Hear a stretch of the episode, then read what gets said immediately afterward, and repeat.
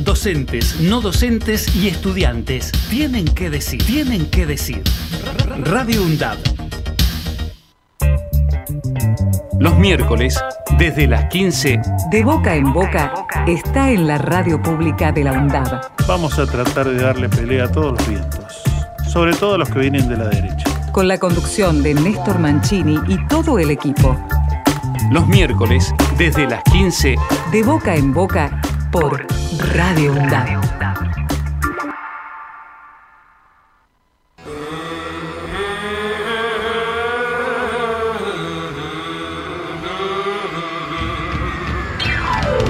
De boca en boca, los miércoles, desde las 15, por Radio UNDAB. Con la conducción de Néstor Mancini, Víctor Savitoski, Marcos Bralo y el aporte de María Teresa Andrueto, nuestra reconocida escritora. De boca en boca.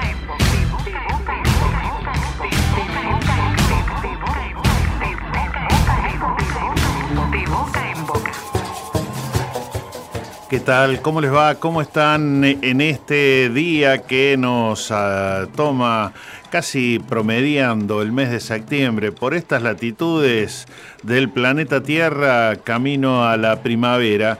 Y nosotros que como cada miércoles nos acercamos para encontrarte, para encontrarnos, para dialogar, para que podamos eh, también eh, dar cuenta de otra agenda, una agenda que como ya hace más de nueve años y medio lo intentamos, tiene una mirada respetuosa de los derechos humanos.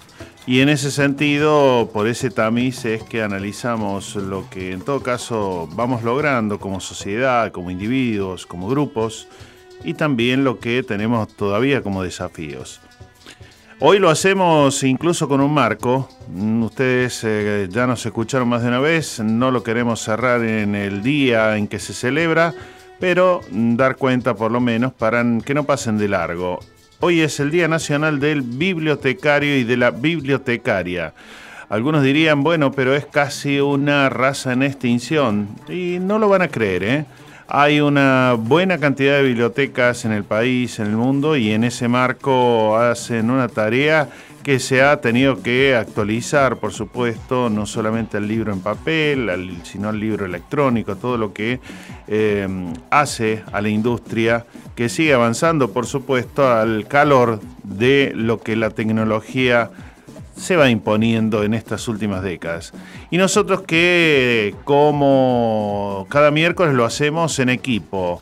Desde los controles con Marcos Bralo, quien te habla Néstor Mancini aquí en el estudio, Víctor Savitoski desde algún lugar de Quilmes y nuestra querida María Teresa Andreto, nuestra querida escritora, que eh, la tenemos a través de sus relatos eh, que son producidos con, por supuesto, todo, todo el cariño y también toda la creatividad. Hoy tenemos un programita que creemos eh, es más que interesante para charlar cuestiones que tienen que ver, por supuesto, con la educación. Este lunes que tuvo que ver con el Día del Maestro. También vamos a viajar hacia Chile, un Chile que está así como nosotros, con 40 años de democracia, un Chile que también está haciendo memoria sobre lo que fue aquel momento del gobierno de Salvador Allende. Así que tenemos eh, esto y mucho más para compartir hasta las 5 de la tarde en este espacio intitulado De Boca en Boca. Un saludo para los oyentes de Boca en Boca de Nieves Vargas desde Perú de Noticias Aliadas cuando los medios concentrados, sea de la Argentina, sean de México, sean de Brasil, sea Televisa, sea Azteca, o sea Globo, o sea la porquería esa de revista bella que tienen los brasileños, me trate bien, voy a decir me estoy equivocando. Raúl Eugenio Zaffaroni, ex ministro de la Corte Suprema de Justicia Argentina. Y nosotros queremos agradecer a un montón de amigos que nos siguen, algunos incluso que andan por aquí por el programa de vez en cuando, invitados. Pronto lo vamos a tener a Carlos Dotro, escritor él, colega y que está con nuevo libro. Así que mm, un saludo enorme para María Rosa, para Julia Cuello, Cecilia Obregón, colega aquí también en la Universidad Nacional de Avellaneda, Luisa Ripa, eh, González de Guatemala, que siempre nos sigue, Claudio Benavides eh, la directora de cine Alejandra Perdomo. Así que eh, vamos eh, con esos primeros saluditos mm, que regalamos. Y nosotros que tenemos varias invitaciones para compartir, las vamos a ir dosificando, por supuesto. Tenemos una buena cantidad y en ese sentido no queremos que te quedes afuera con unas cuantas cosas. La verdad Decir, hablando de libro, de bibliotecario, mm, estuvimos el domingo dando una vuelta aquí por la estación en la Feria del Libro de Avellaneda. Un montonazo de gente, eh, niños, jóvenes, adultos, eh, muchas editoriales, mucho movimiento. También estaban nuestros amigos los dinosaurios de Tecnópolis, así que una tarde que ayudó muchísimo, lindo sol, bueno, de eso que se disfruta y nosotros que estamos también invitándote a la Semana de las Artes que va a tener lugar del 18 al 22 de septiembre, es decir, la semana que viene, en la Escuela Municipal de Bellas Artes de Quilmes, ahí en Sarmiento 625, en la manzana histórica de Quilmes, pleno centro. Eh, para más de 150 actividades que están abiertas a la comunidad, no solamente para los estudiantes, sino para toda la comunidad. Y en una de ellas vamos a estar junto a otro profe, Andrés Garabelli, con invitados, una charla con miembros del colectivo Quilmes, Memoria, Verdad y Justicia para la charla sobre Pozo de Quilmes, el camino desde el horror a un sitio de memoria. Eso va a ser el viernes 22 de septiembre a las 6 de la tarde. Así que vamos a, estar, por supuesto, recordándotelo la semana que viene, pero no queremos que lo dejes de agendar. Y en otra temática completamente distinta, si querés, desde hoy y hasta el sábado, entre las 2 de la tarde y las 8 de la noche, hay una exposición de videojuegos Argentina 2023 en el Centro Cultural Kirchner, que está ahí en pleno centro de la capital, a, pocos metros de la Casa Rosada, porque es la 21 edición de la exposición de videojuegos Argentina, EVA, así se titula, y está dedicado en su totalidad al desarrollo de los videojuegos en Latinoamérica. Así que desde hoy y hasta el sábado de 14 a 20 para que puedas también, si te gusta, muchos son apasionados precisamente de los videojuegos, te acerques, veas ahí lo que se está produciendo, lo que se sabe hacer por estas eh, tierras eh, latinoamericanas. Y tenemos mucho para compartir en lo que mm, también son algunos eh, materiales que hemos querido traer de referencia, de semblanza, para lo que tiene que ver con los 50 años de Chile. Pero antes, contarte que, bueno, en estos días, ante medios eh, también de la comunidad, el ingeniero Jorge Calzoni eh, brindó, por supuesto, mm, algunas precisiones sobre lo que tiene que ver con el anuncio del proyecto de ley de financiamiento educativo, que, bueno, lo encabezó el ministro de Economía, Sergio Massa, también junto al ministro de Educación, Jaime Persic, y estableció un aumento de la inversión que va a ir de un 6 a un 8% del Producto Bruto Interno, mientras otros candidatos te están diciendo que van a reducir, que te van a tirar ahí unos manguitos y te la vas a tener que arreglar como Juancho, es decir, salir a un banco si es que te presta dinero para pagar más o menos eh, promedio unos dos mil pesos para empezar por año, no por todos los años, sino por año, dos mil pesos no, dos millones, eso quise decir. ¿Eh? Vas a tener que, eh, bueno, mm, pedir varios vouchers a este muchacho que no se peina. Bueno, eh, se va a destinar de todo ese porcentaje, por supuesto, a, por ejemplo, en la educación inicial y en lo que tiene que ver con los recién nacidos desde los 45 días a los 3 años. Eso también va a abarcar la nueva ley de financiamiento educativo. Por supuesto, la educación obligatoria y la educación superior de formación docente, como así también a la universitaria. Así que buenas noticias en medio de un panorama donde los otros partidos te están diciendo que somos unos vagos, que no sabemos hacer nada, que la educación es mala. Bueno, sin embargo, sigue habiendo graduados, sigue habiendo reconocimientos sobre distintos, eh, distintas temáticas, eso queríamos decir. Y eh, si se nos reconoce en el mundo es porque algo se debe estar haciendo bien en la formación de profesionales en la Argentina.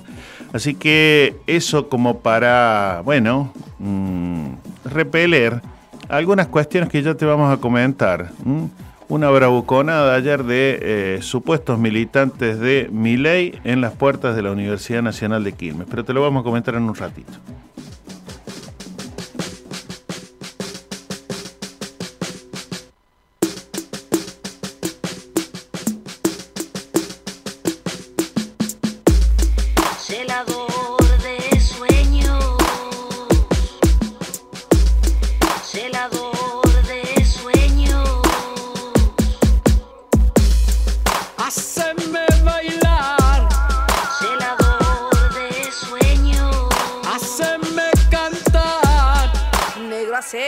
bailar.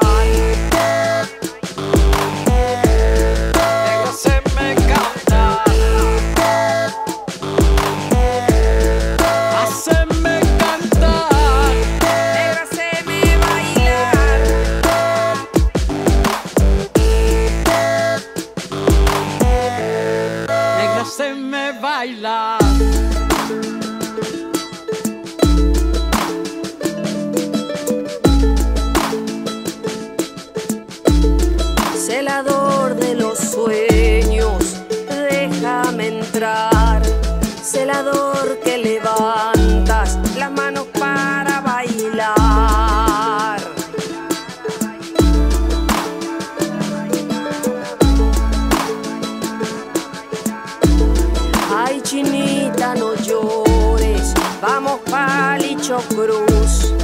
¿Dónde está la alegría para hacerte reír?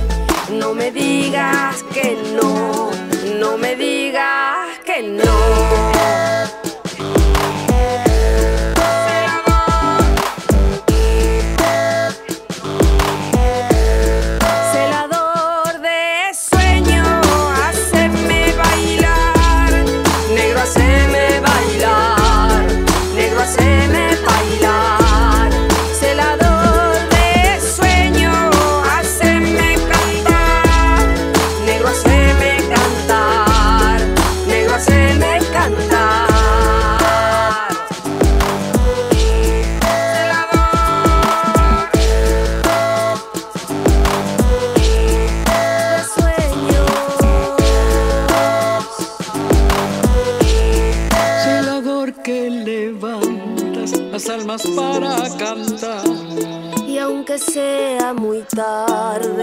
siempre quieres coplear.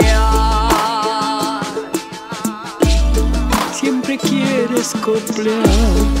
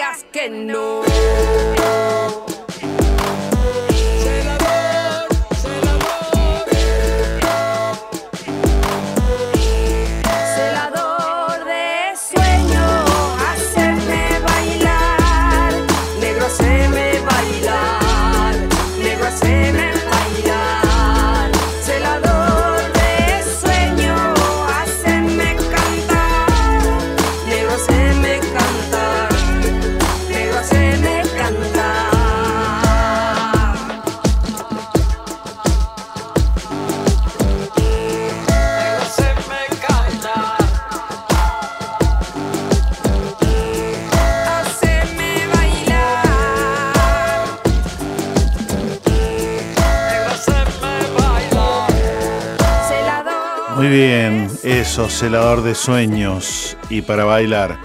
Y yo creo que también para conmemorar, no perder la memoria, pero también no es fácil encontrar políticos que se la jueguen por una mirada emancipadora de los países de nuestra América Latina. Uno diría que se los cuentan con los dedos de la mano. Y hace 50 había algunos que la tenían yo creo, un poco más clara y pensaban un poco más en el pueblo y no tanto en sus intereses personales. Ese, antes de ir al diálogo con Chile, eh, era, entre otros, un tal Salvador Allende. En este momento definitivo, el último en que yo pueda dirigirme a ustedes, pero que aprovechen la lección.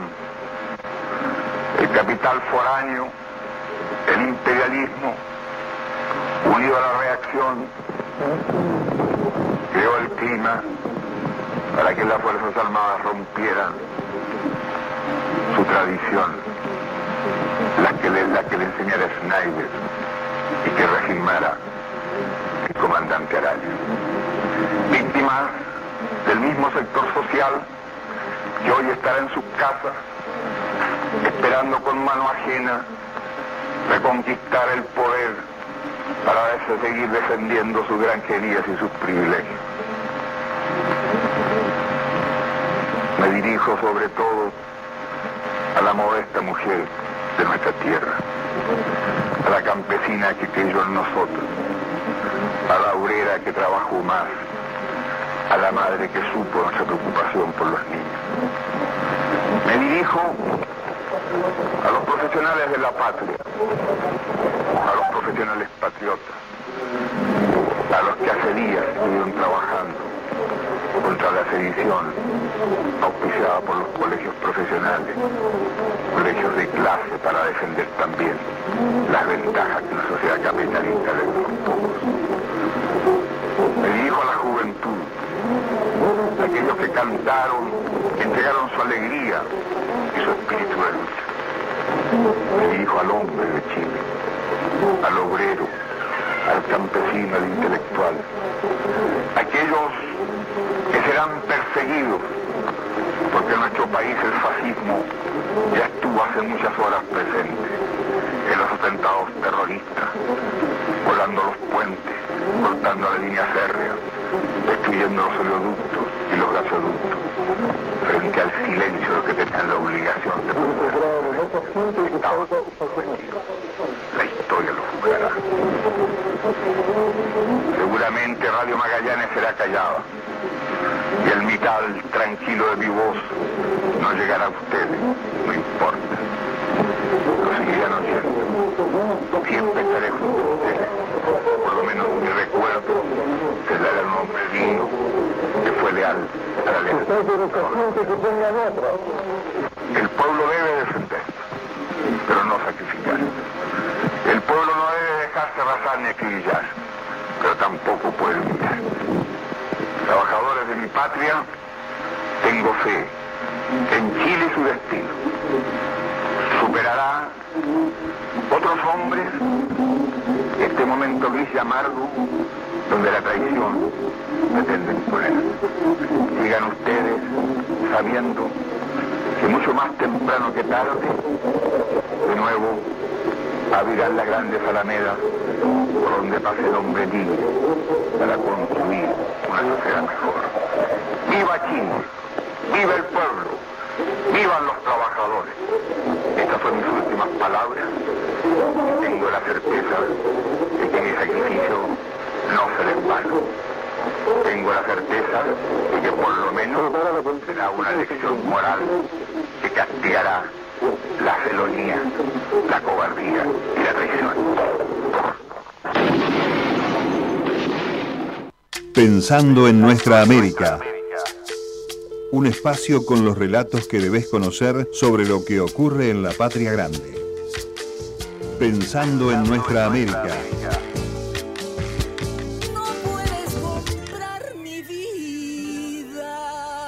Muy bien, y estamos en De Boca en Boca hasta las 5 de la tarde y ahora la verdad que eh, nos da, bueno, mucho placer eh, ir hasta Chile para poder, eh, bueno, en esto que estamos en la Patria Grande haciendo memoria, hacerlo con, por supuesto, con quien vive en Chile y que además entiendo también nos va a poder contar porque cubrió parte de esa última etapa de la dictadura de Pinochet. Eh, así que mm, tenemos, creo, a Rodrigo Araya eh, en línea. Rodrigo, te habla Néstor Mancini aquí desde la radio pública de la Universidad Nacional de Avellaneda. ¿Cómo te va? Buenas tardes.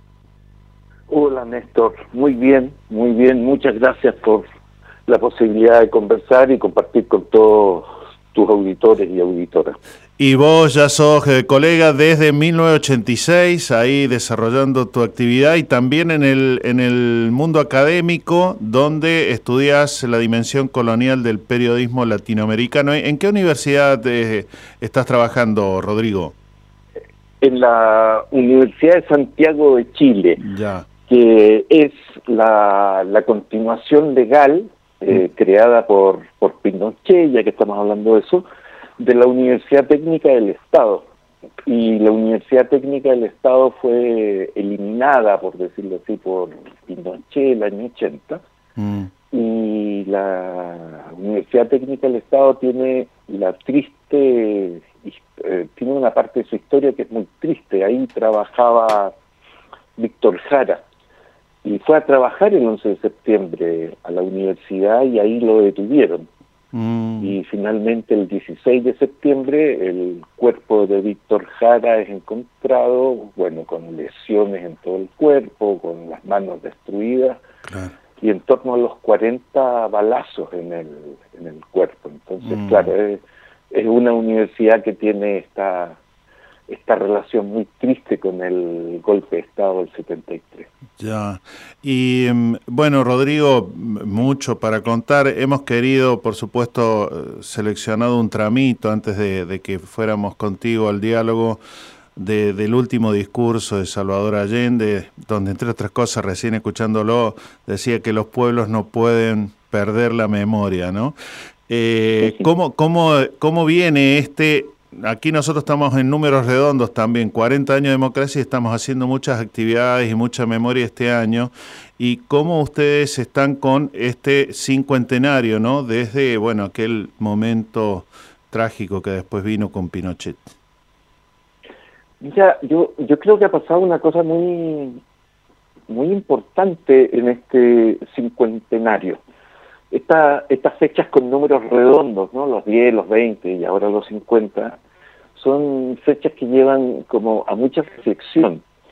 Pero en esta oportunidad, quien es el presidente de Chile, Gabriel Boric, eh, es una persona que no vivió el golpe de Estado. Él nace el año 86 y por lo tanto no tiene ningún recuerdo por, eh, y no tuvo ninguna participación en el golpe de Estado. Mm. Los cuatro, los cinco presidentes desde el, retorno a la democracia del año 90, los cinco presidentes tuvieron alguna participación en el golpe de Estado. Elwin era un dirigente demócrata cristiano absolutamente importante, presidente del Senado en, en el momento del golpe y por lo tanto de diálogos frecuentes con Allende. Frey era hijo del expresidente que fue quien le cedió el gobierno a Allende, Eduardo Frei eh, Montalva, padre de Eduardo Frei Ricardo Lago fue detenido eh, para el golpe. Bueno, Michel Bachelet, su padre, un general de aviación que fue torturado, igual que, ella misma, que Michel, que salió al exilio que fue torturado y asesinado por su por sus camaradas de armas, ¿no? Por otros eh, miembros de la aviación. Claro. Y finalmente Sebastián Piñera, que su padre era un demócrata cristiano más o menos relevante, entonces, pero él también tenía edad para la época del golpe, y era un adulto. Sin embargo, Boric no. Y por lo tanto, desde el gobierno, toda la actividad de, vinculada con eh, la fecha de los 50 años del golpe no está tan relacionada con buscar culpables, que tú hiciste esto, que tú hiciste lo otro, que si tú hubieras estado...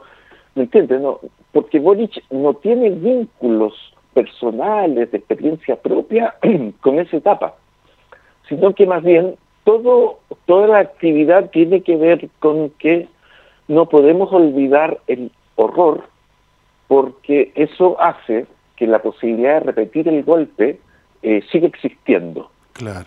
Y por lo tanto, si llega a haber otro gobierno como el de Allende, que algunas fuerzas del país no les gusten y que tengan la capacidad de conseguir dinero, como consiguió la oposición Allende en Estados Unidos, y de conseguir además el apoyo de las Fuerzas Armadas, nuestra democracia va a estar permanentemente en peligro, esta espada de Damocles, mm. ¿no? Sobre la democracia. Y en eso yo creo que ha sido muy interesante que las nuevas generaciones que no vivieron el golpe sean las que estén hoy día al frente del gobierno, porque cambia el eje de la discusión.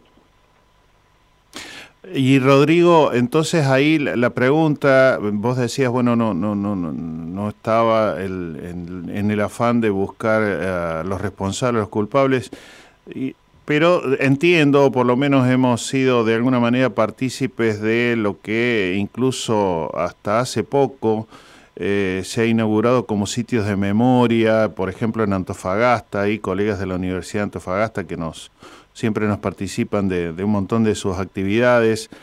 Eh, y, digo, así como aquí hubo un informe de la CONADEP y por supuesto después se llevó juicios, eh, digo, los, los hay intentos realmente de poder mm, llevar en algún momento a la justicia a eh, algún responsable o, o, eso vos lo ves muy lejano en el pueblo chileno y en, y en los deseos. Bueno, Néstor, tú sabes que eh, a cada chileno que tú y cada chilena que tú le preguntes te va a dar una opinión distinta sobre esto, ¿no? Entonces... Bueno, eh, por ahora me, me, fío de la tuya, por supuesto. te lo agradezco, lo, aprecio mucho, pero mira, yo tengo la siguiente sensación. Yo tengo la sensación de que en Chile eh, ha habido niveles de justicia bastante altos con respecto a lo que ocurrió con la represión. Que hay muchas personas encarceladas y que hay muchas personas eh, que tuvieron alto eh, una altísima responsabilidad que terminaron sus días en la cárcel, que hoy día ya están muertos, pero murieron detenidos. El gran déficit, y que ya no hay forma de remediarlo, es que Pinochet no fue juzgado. Acá ah, se estrenó no hace tanto esta película donde está Darín sobre el juicio a... Ayúdame sí. ¿no? Sí, sí, el juicio de las juntas. Esa, sí.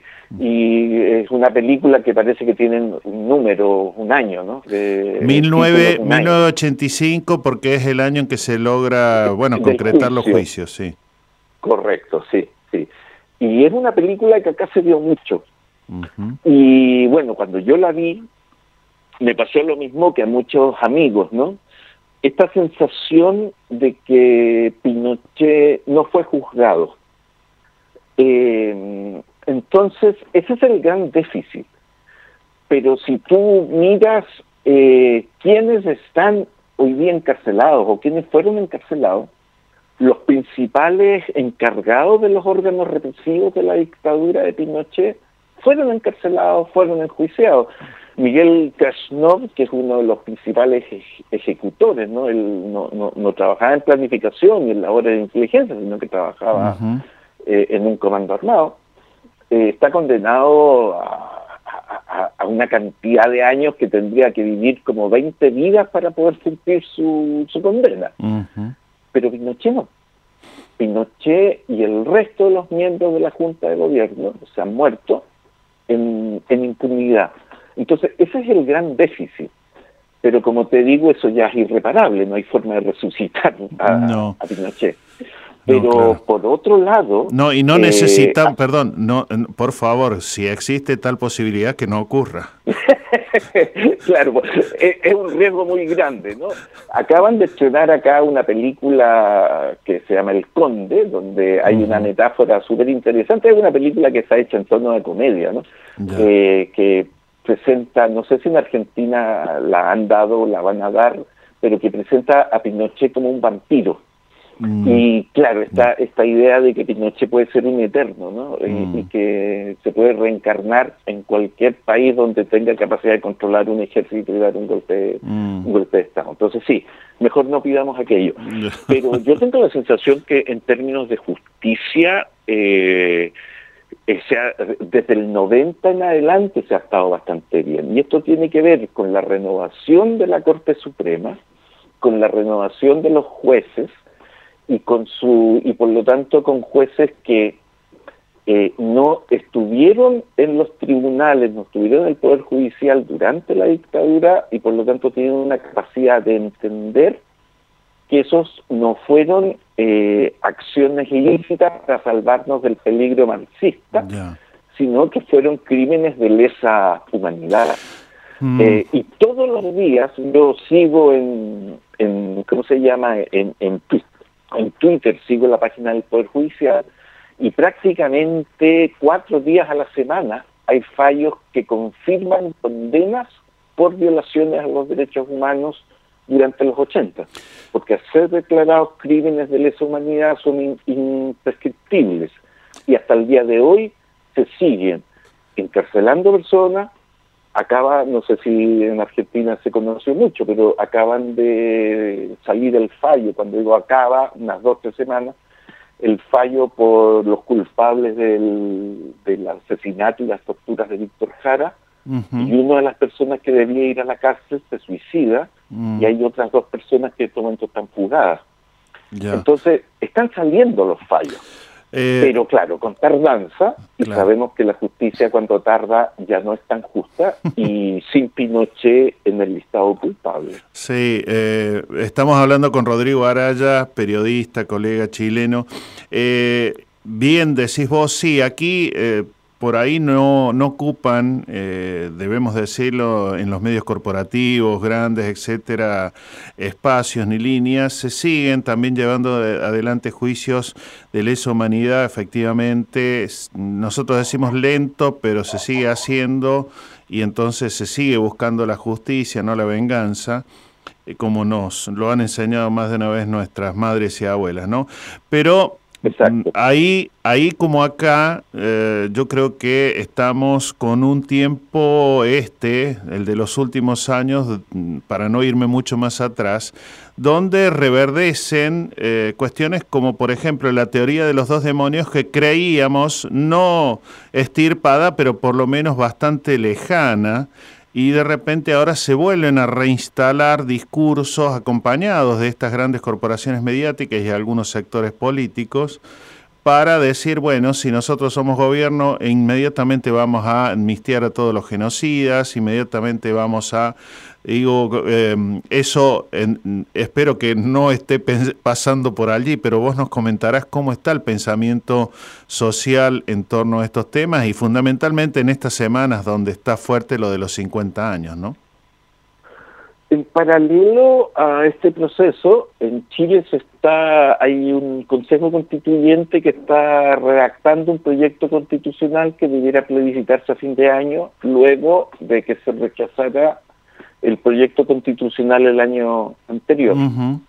Y este consejo está dominado por la derecha, eh, eh, para hacer la referencia en relación a la dictadura, está dominado por las personas que respaldaron a Pinochet y por la derecha más, más extrema ¿no? Eh, eh, en Chile.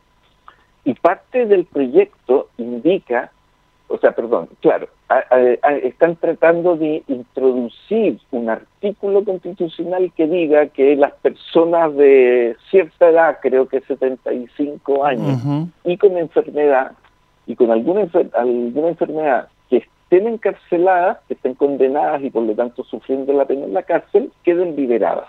Ya.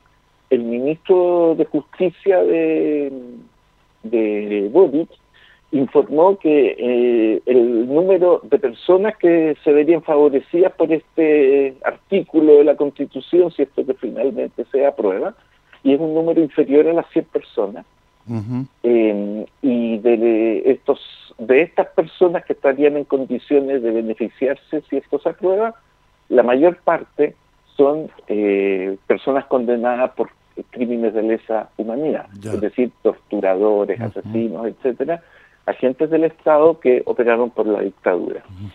Este yo creo que es el máximo intento de los partidarios de Pinochet de tratar de revertir eh, los procesos judiciales. Pero hoy día eh, no hay personas que digan que estos crímenes deben ser amnistiados, que hay que, o, si lo hay, eh, todavía no lo dicen públicamente. Mm. eso, eso, es un escenario que todavía acá no se da. Y yo creo que tiene que ver con lo que te decía, ¿no? Con que eh, hay mucho, hay mucha vergüenza eh, de que Pinochet no haya sido juzgado. Ya. Eh, Rodrigo, correrme hacia el costado en el que estamos insertos también, que es el, de las instituciones educativas. ¿Qué tanto en estos años, digamos, el tema memoria, el tema verdad, el tema justicia, para las nuevas generaciones, las que nacieron por supuesto posterior, eh, cobra cierta significación y lo toman como parte del ADN eh, de ser chileno, digamos? Ay, esa, es una tremenda pregunta. perdón, perdón por habértela hecho. No, está muy bien, porque ayuda también a la reflexión y eso es lo interesante de estas conversaciones. Eh, sabes que yo no conozco estudios al respecto y por lo tanto solo te puedo solo te puedo hablar desde mi experiencia y desde observaciones cotidianas. eh, la Escuela de Derecho de la Universidad Católica de Chile eh, que es una universidad que dio muchos cuadros profesionales para los Pinochet, entre otros los Chicago Boys, los economistas que implementaron las ideas de Milton Friedman en, Chile y el modelo neoliberal. La Escuela de Derecho de la Universidad Católica de Chile votó eh, hace unos días antes del 11 de septiembre eh, votó un paro sin un paro de actividades durante todo el día 11 como una protesta contra la actual rectoría que no ha querido expresar un mea culpa sobre su apoyo a la dictadura eh, y que no ha querido dar títulos póstumos a los estudiantes, a quienes estaban estudiando para el momento del golpe en esa universidad y fueron asesinados o están desaparecidos. Entonces, como protesta, dijeron que iban a parar el 11. Y esto fue en esa universidad. Entonces, esto para mí fue una cuestión tremenda. O sea, cuando me enteré de esto, es una cosa que me, que me hizo renacer esperanzas. Pero por otro lado, eh, hay universidades relativamente nuevas, fundadas a mediados de los 80, finales de los hasta finales de los 90, más relacionadas con los sectores políticos y económicos que apoyaron la dictadura, donde estos temas de, memoria em, se, se, matizan demasiado con buscar responsabilidades. ¿no? Eh, eh, la frase que la derecha chilena ha tratado de introducir a propósito del, del cincuentenario es sin Allende no hubiera habido Pinochet. Ah. O sea, más o menos que Allende debería perdonar a Pinochet por todos los asesinatos y todos los crímenes que Allende obligó a Pinochet a cometer y que le deben a Pinochet pesar en su conciencia hasta el día de hoy. ¿no? Ah. Eh, eso sería como el absurdo máximo. O sea, si no fuera por ti Allende, Pinochet no se hubiera ido a la tumba con todos estos pesares en su, en su conciencia. Mm. Y yo creo que eso debe haber muchos jóvenes que también piensan en eso, ¿no? que está que eh, esta es una discusión del pasado que no tiene sentido, que no, hace, eh, que no nos permite mirar al futuro. En términos bíblicos nos transformarían en estatuas de salvo. Y por lo tanto, eh, de ahí, discúlpame que vuelva sobre el tema inicial, me parece muy importante que el presidente en estos momentos sea alguien que no estuvo para el golpe, que no tuvo ninguna, no había nacido, y que por lo tanto su relación con la dictadura y con el golpe de Estado no tiene que ver con recriminaciones por haber sido un protagonista de aquellos años, sino que eh, lo que le interesa es que no haya fuera de la democracia solución a problemas de democracia. ¿no? Esa ha sido la frase del presidente Boris más fuerte durante este tiempo. Los problemas de la democracia se solucionan con más democracia y no con menos democracia. Y eso permite mirar al futuro. Yo creo que en la medida en que se vaya sintiendo eso por parte de los jóvenes, y por eso ponía el ejemplo de la Escuela de Derecho de la Universidad Católica de Chile, eh, vamos a, ir cimentando una democracia más robusta y donde no haya margen para intentar nuevos golpes de Estado. Y bueno, y ahí estará entonces este nuevo intento, ¿no es cierto?, ahora de que se pueda reformar la constitución chilena, eh, bueno, con el abrigo de, un montón de, ahí de iniciativas y esperanzas que ya habían puesto en el primer intento. Así que, Rodrigo Araya, periodista, colega chileno, también docente, eh, te agradezco enormemente que nos hayas regalado eh, este ratito como para, bueno, mirar eh, los 50 años, no tan solo en, clave nostálgica, eh, que bueno, en todo caso lo, hicimos trayendo las palabras del propio Salvador Allende, sino la actualidad que es parte, bueno, de lo que tenemos que andar vos, yo, todos en nuestros países para, para seguir construyendo más democracia, como bien lo dijiste. Así que muchísimas gracias, Rodrigo. Eh, gracias a ti, Néstor, y qué bueno que hayan partido con el discurso de Allende, porque yo tengo la sensación ese discurso deja súper claro dos cosas. Que Allende tenía clarísimo cuál era su lugar en la historia, puesto en este trance histórico, dice en alguna parte de su discurso. Y una segunda cuestión que invita a tener esperanza, ¿no? La historia es nuestra y la hacen los pueblos y ya se abrirán eh, las grandes alamedas. Así es. Y me parece que escuchar cada cierto tiempo ese discurso, leerlo y pensar que quien lo estaba diciendo tenía clarísimo que su vida se iba a terminar en las próximas horas, es una cuestión que permite reflexionar mucho sobre cómo implementamos los cambios que permitan que en nuestros países haya más dignidad para las personas que los habitamos. Gracias por la oportunidad, Néstor. Que así sea. Un abrazo enorme. Rodrigo Araya, entonces periodista chileno. Todas nuestras producciones las podés volver a escuchar en debocaenboca.wordpress.com. Me siento como un árbol que ha sido arrancado violentamente de la tierra y ha quedado con sus raíces al aire.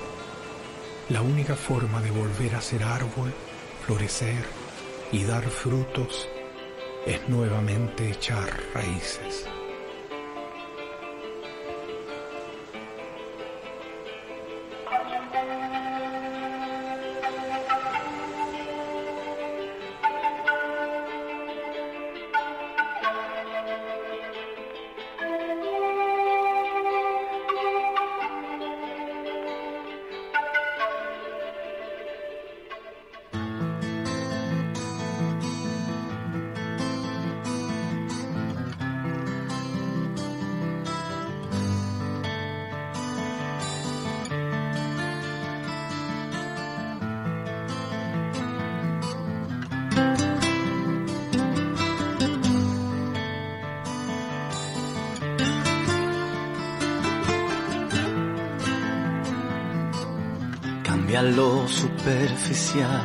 Cambia también lo profundo, cambia el modo de pensar.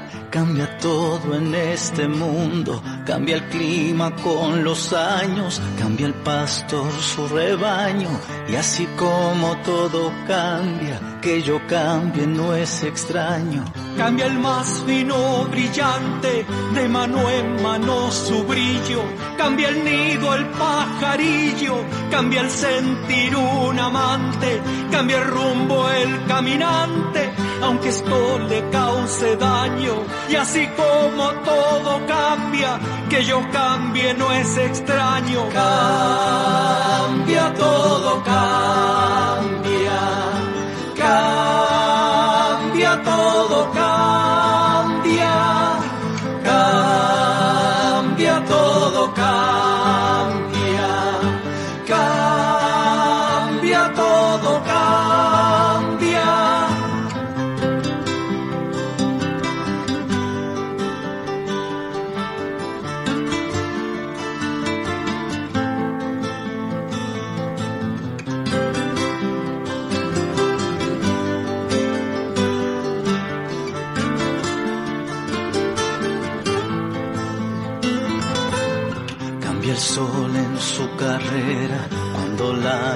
Subsiste, cambia la planta y se viste de verde en la primavera, cambia el pelaje la fiera, cambia el cabello el anciano, y así como todo cambia, que yo cambie no es extraño.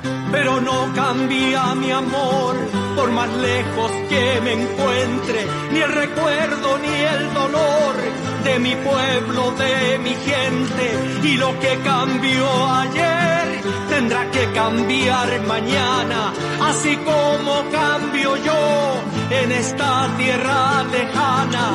Pero no cambia mi amor, por más lejos que me encuentre, ni el recuerdo ni el dolor de mi pueblo, de mi gente, y lo que cambió ayer tendrá que cambiar mañana, así como cambio yo en esta tierra lejana.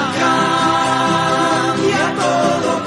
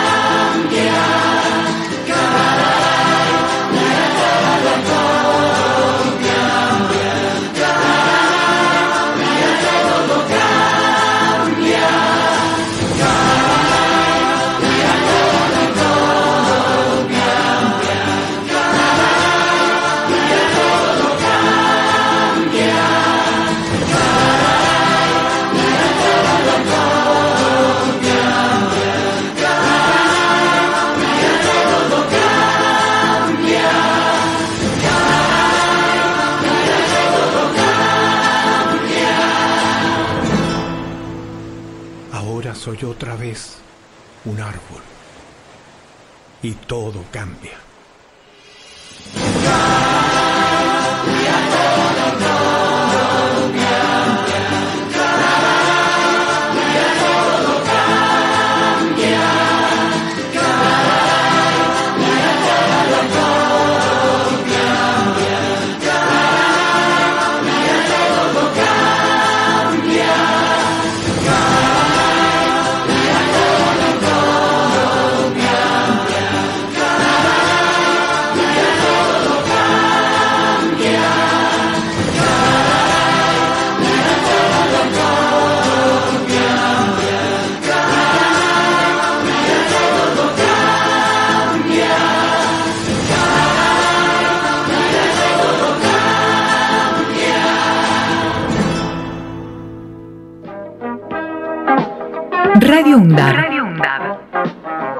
Universitario que inspira.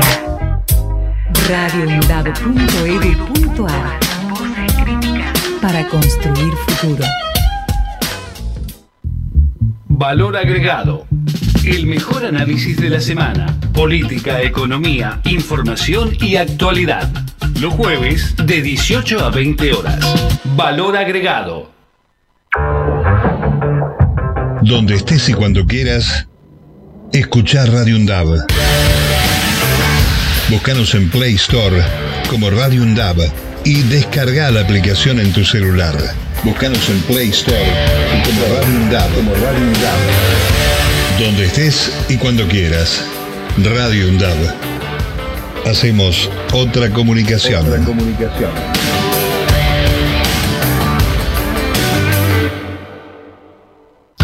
Estado del tiempo y el estado de derecho. Un programa realizado por estudiantes y docentes de la carrera de abogacía de la Universidad Nacional de Avellaneda. Los jueves de 15 a 16 horas. El estado del tiempo y el estado de derecho.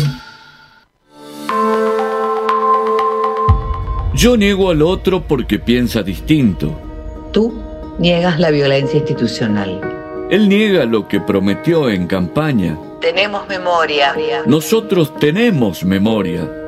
Buscamos la verdad y exigimos justicia. Es un mensaje de la Red Interuniversitaria de Derechos Humanos. Radio UNDAB. Docentes, no docentes, estudiantes. Tienen que decir. Radio UNDAB. Voces universitarias. Escuchalas. Escuchalas. Radio UNDAB. Radio UNDAB. Radio UNDAB. Emisora universitaria multiplicando voces. Escuchalas.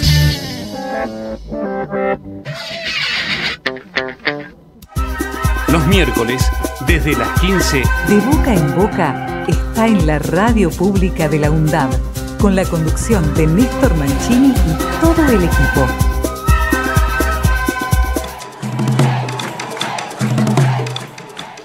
Muy bien, y estamos con ustedes entonces hasta las 5 de la tarde. Te quiero contar que hay un informe de lo que registra en términos de crecimiento el sector audiovisual argentino eh, desde el 2007 y hasta el 2022, es decir, hasta hace cuánto, menos de medio año, se ha registrado un crecimiento de un 45%, es decir, casi un 50% para traducirlo, es decir, ahí donde había dos puestos de trabajo se sumó uno más y eh, eso en eh, lo que tiene que ver con lo que viene observando y eh, consolida este informe del Instituto Nacional de Cine y Artes Audiovisuales. La evolución de este sector, bueno, marca por, por un lado el dinamismo que tiene sobre todo en la América Latina, aunque también en Europa, y ya ha logrado batallar con algunas películas y, un nuevo Oscar en lo que es el mundo de la concentración más alevosa que tiene el, sector audiovisual, que es Estados Unidos. Así que en ese marco, mm, en las políticas audiovisuales, si bien siempre hay algunas revisiones y hay algunas críticas, eh, tiene un crecimiento que se ha sostenido y que eventualmente ha tenido una disminución, no muy fuerte, pero una disminución en el periodo, por ejemplo, 2016-2019. Ahí te dejo como la adivinanza para que vos pienses quién estaba presidiendo el país en ese momento. Eh, y eh, en el resto de los años hubo, por supuesto, un crecimiento que se expone, se visualiza, aunque no todos lleguen a las pantallas, no todos lleguen a las salas eh, más grandes de cine, que hay una enorme cantidad de producción, por ejemplo, de películas eh, de distintos géneros, documentales, ficción, etcétera, eh, que mm, hasta hace ¿cuánto? 3, 4 años tenía una producción de casi 100 películas al año, al año. ¿eh? contando en todo el país, no te estoy diciendo lo que ocurre aquí en el ombligo de la Argentina, es decir, en Buenos Aires, sino en todo el país. Así que buena noticia para compartirte. Y hablando de productos audiovisuales, este viernes 15 de septiembre se va a proyectar en el auditorio Nicolás Casullo de la Universidad Nacional de Quilmes el documental Los Herederos del General Mosconi.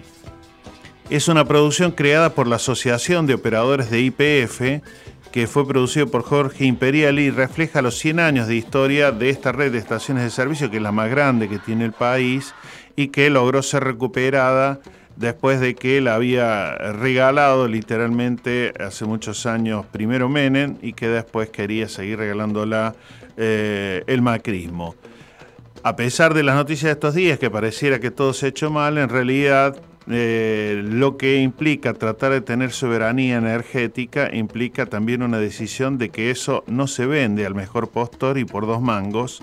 Por lo tanto, está bueno lo que va a ocurrir una proyección que se va a realizar entonces este viernes 15 de septiembre en la Universidad Nacional de Quilmes a las 6 de la tarde. Organiza el área de cultura y las licenciaturas en producción digital y artes digitales. Y para cerrar el capítulo cine, ayer realmente mm, tuvimos mucho, mucho, mucho, yo diría placer cuando una actividad vos la, la trabajás, la caminas y tiene un auditorio lleno como ocurrió para eh, ver el documental Sergio Moro, eh, El Caminante, que refiere a este colega periodista que fue, bueno, brutalmente golpeado y terminó muriendo en un hospital de La Paz, Bolivia, en medio de la dictadura de Añez, hoy presa por aquella dictadura que se instaló durante casi dos años. Entonces, eh, muy bueno con la directora María Laura Cali, con Penélope, que es la hermana, una de las hermanas en realidad de Sergio Moro, y que siguen llevando eh, el caso a la justicia internacional, además de la justicia en Bolivia y aquí en Argentina. Así que cerramos capítulo de lo que tiene que ver con hacer memoria o por lo menos potenciar los debates, en este caso a través de todo lo que es el medio cinematográfico.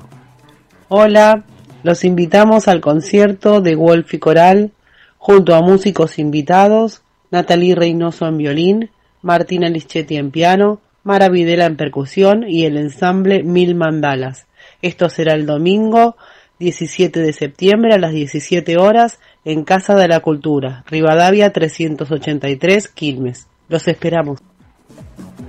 Y también contarte que mañana a las 4 de la tarde, aquí en la sede de España 350, en el aula Héroes y Heroínas de Malvinas, se va a dar la charla, va a tener lugar, Derecho al Futuro con Educación, Trabajo y Producción. Lo organiza el Instituto de Políticas Públicas de la Universidad Nacional de Avellaneda, así que eh, me parece que también estos temas que están tan en debate, ¿no? que te van a si ganan algunos te dicen que van a cambiar las leyes laborales y ya no, va, no te van a pagar indemnización, entre otras cosas, que la producción tendrá que ver con que más o menos vos te la arregles como, como Juancho, como solemos decir por ahí, y la educación que te la intentan llevar a entregarte unos vouchers como para que te compres una golosina en el kiosco de la escuela o de la universidad. Entonces, eh, vamos eh, a esa charla mañana 4 de la tarde, aquí en la sede de España 350.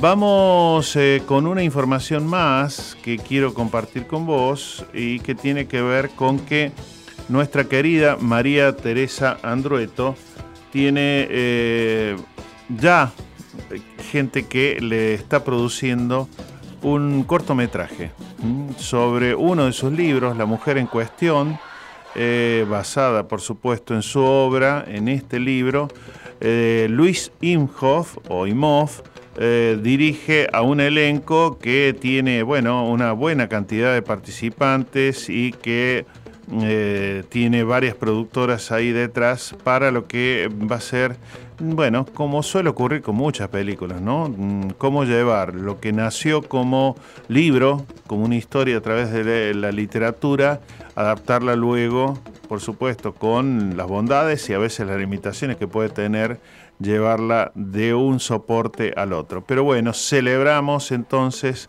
que María Teresa Andrueta entonces va a llegar uno de sus libros al cine. Así que pronto estaremos dando más información de cuándo habrá una van premier y cuándo se estrenará finalmente.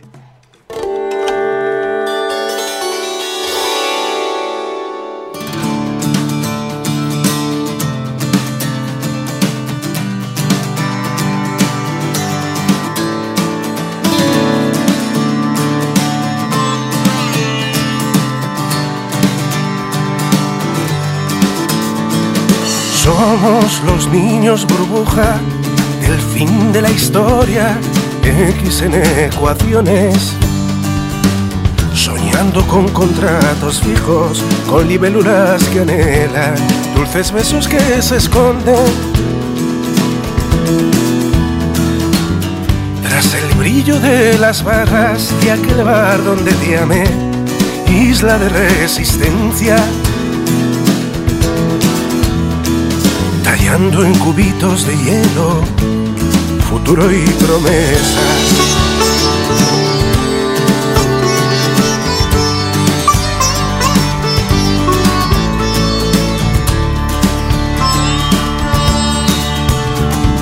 Y mientras los ultracuerpos subidos a estrados recitan sermones, hay quien nos dice que no es tiempo para hablar de la utopía ni de revoluciones. que es un anacronismo cantarle a la trova, nombrar a Guevara. Y mientras golpean tu fe y tu futuro en su fragua, y en estos días el que escribe, consciente del privilegio de nacer en esta orilla, cree que aún este será el tiempo del ángel temeroso que suspira, átomo que gira en solitario, alienígena nacido en esta tierra, del sueño sublime en fe, del hombre y la mujer que busca otro mundo posible.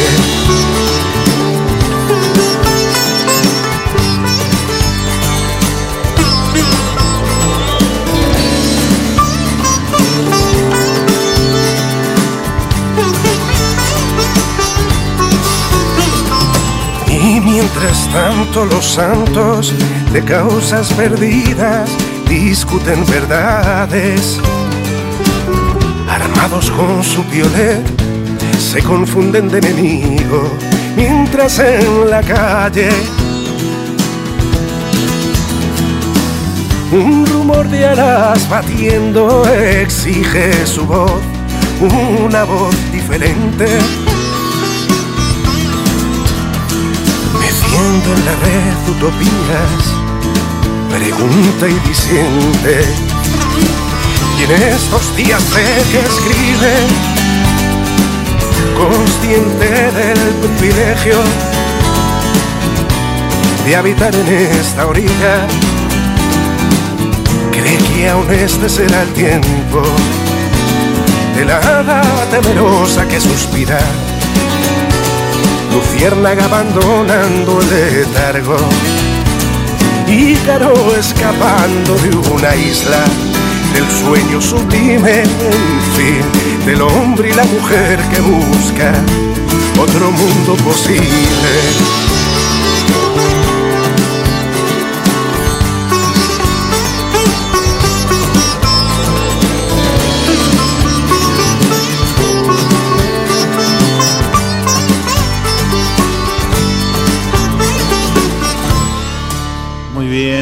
Teníamos a Ismael Serrano y em, por supuesto tenemos nuestra segunda hora de boca en boca hasta las 17 y también tenemos el gusto de hacer no solamente un repaso, sino yo diría una actualización de qué es ser docente. Y para ello mm, vamos a fuentes confiables se trata de un querido colega, Fabián Perino, que está en medio ahí de actividades en el Instituto 24 de Bernal. ¿Cómo te va, Fabián? Te habla Néstor Machini aquí desde la radio pública de la Universidad de Avellaneda. ¿Cómo estás? Hola, ¿qué tal, Néstor? Buenas tardes. Sí, sí, acá estamos en medio del fragor de la batalla en el 24 de Bernal. Es un gusto hablar con ustedes y este, si bien no tenemos mucho tiempo, porque estamos en medio de la tarea, todo lo que esté a mi alcance para conversar un poco de esta cuestión tan ardua, ahí estoy este, para lo que ustedes digan. Y yo lo enmarco en, dos, ¿no? Una que uno diría es estilo calendario, pero que a veces intentamos escaparle al calendario que fija una fecha, dice, bueno, un 11 de septiembre es el Día del Maestro, un 21 de los, de los estudiantes y eh, relacionarlo con, con, este tiempo que vivimos, con esta época que vivimos, que mm, nos tiene, por supuesto, con un sujeto también que nos trae sus desafíos, eh, el estudiante, la estudiante, y también unas políticas que eh, van con vaivenes muy, yo diría, em, muy provocativos, para ponerle alguna adjetivación, a, este tiempo político que vivimos, no solamente en la Argentina, pero para no irme lejos. Así que eh, ese es el marco que te planteo para que vos empieces por donde más te guste. Está bueno, está bueno. La verdad que es un marco bien amplio y hay mucho para decir, pero vamos a respetar los tiempos radiales que siempre son muy, muy difíciles de sostener porque esto da para, para varias horas de conversación, este, bebida etílica por medio. Eh, por supuesto. La verdad que sí, sí, sí. Es un tema que además es parte de nuestras sobremesas, es un tema que convoca a todos los actores, ¿no es cierto? Porque no solo a los que trabajamos directamente en el ámbito educativo, sino... Ay, ay, ay. Vamos a intentar recuperarlo. Uh, Fabián Perino, eh, él además es regente en el Instituto Superior de Formación Docente y Técnica número 24, Bernardo Hussey, eh, uno de los premios Nobel que tiene nuestra Argentina y que le da el nombre ahí a, al instituto donde compartimos espacios. Y bueno, estábamos empezando, ¿no? al diálogo eh, con ese marco que habíamos planteado. Así que bueno, recién estabas vos por empezar a, marcar, eh, se cortó justo la comunicación, Fabián, entonces estabas vos empezando a marcar, bueno, lo arduo de este tiempo y por dónde entonces eh, va la cosa. Claro, no, no, esto de que lo que empezábamos a conversar era el tema de cómo eh, todos tenemos algo que aportar a esta discusión tan, tan amplia, tan profunda que es, bueno, ¿qué hacer de la educación? ¿Por dónde ir?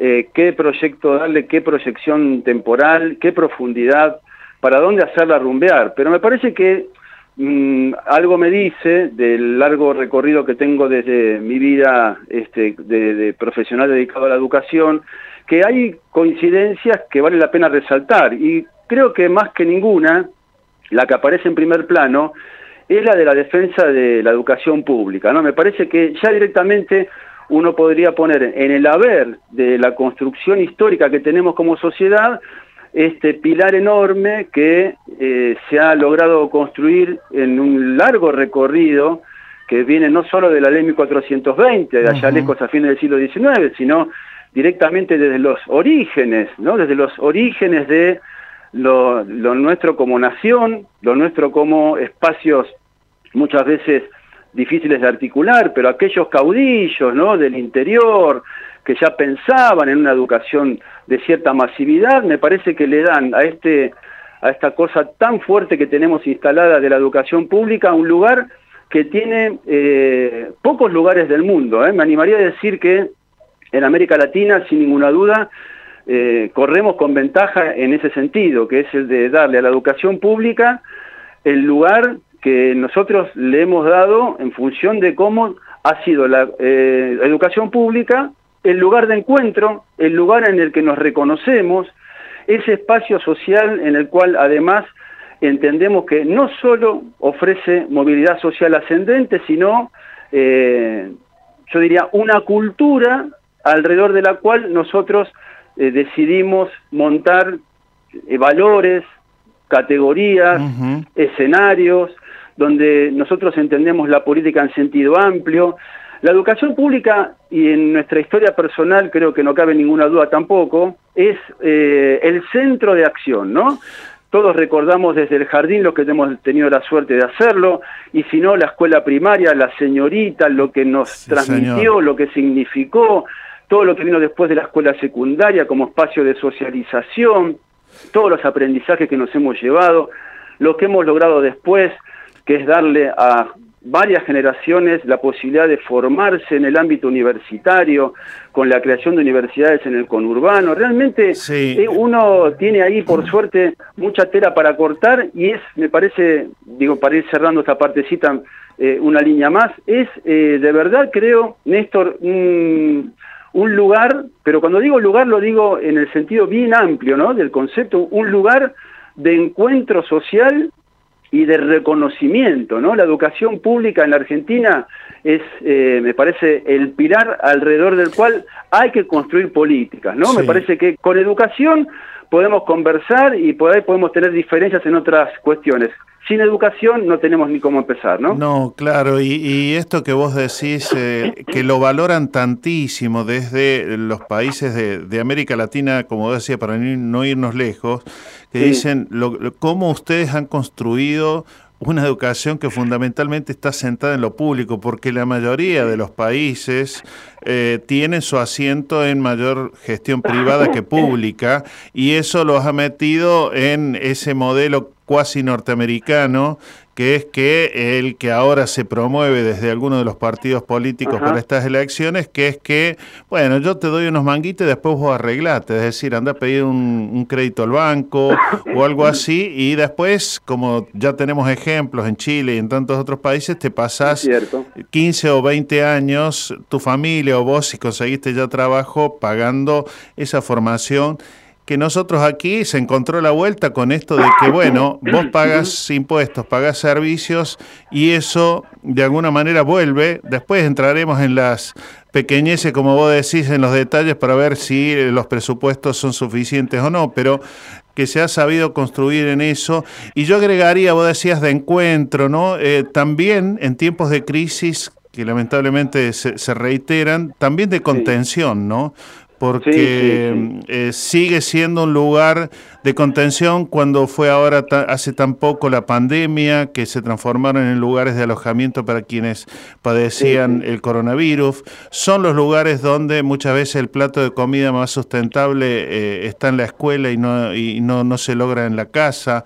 Digo, me parece que tenemos muchos elementos eh, en, el, en el patrimonio, en lo que hemos sabido que construir, que en el debe que se le suele achacar a la educación, claro. ¿no? Claro, yo coincido con eso que vos decís, ¿no es cierto? Hay algo ahí en el debe, por supuesto que hay una columna cargada de elementos y por supuesto que siempre hay cosas para hacer mejor, siempre hay cosas para modificar y la educación nunca está del todo cerrada, al contrario, siempre es un campo abierto donde siempre hay cosas por hacer y camino por recorrer, pero en el haber, me parece que, tal como vos me parece, este, creo que en eso coincidimos, en el haber eh, la masificación, lo que es la llegada hasta el último de los futuros ciudadanos, ciudadanas que componen el mapa tan amplio que, que es la Argentina, eso de la masificación y que logre llegar hasta el último de los rincones, me parece que es una garantía que no existe en todas partes, ¿no? Ahí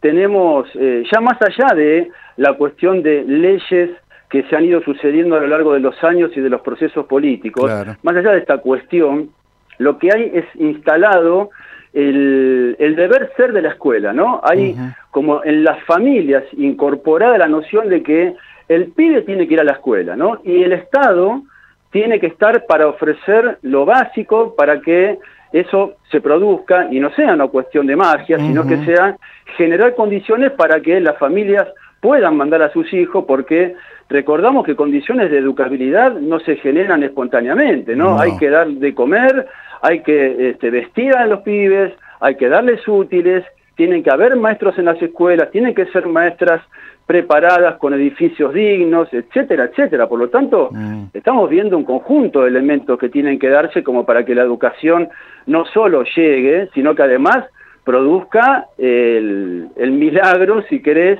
de eh, generar transmisión de conocimientos, incorporación, perdón, de estos sectores a, los valores que el sistema propone barra impone. Ahí tenemos una, una, gran discusión histórica de qué es la educación en cuanto a este, contenedora a la vez eh, de ser una institución que genera eh, pensamiento crítico, pero no tanto, ¿no? Siempre tenemos eso dando vueltas y está bueno replantearnos aquella vieja discusión de los 60 y los 70, de los críticos reproductivistas que tenían una mirada bastante dura frente a la educación como aparato, pero viene bien cada tanto renovar esa mirada porque sabemos que el, el Estado muchas veces termina imponiendo miradas y necesitamos fomentar que el espíritu crítico realmente sea trabajado como para que nuestros ciudadanos y ciudadanas después en el cuarto oscuro tengan bien claro por dónde no tienen que ir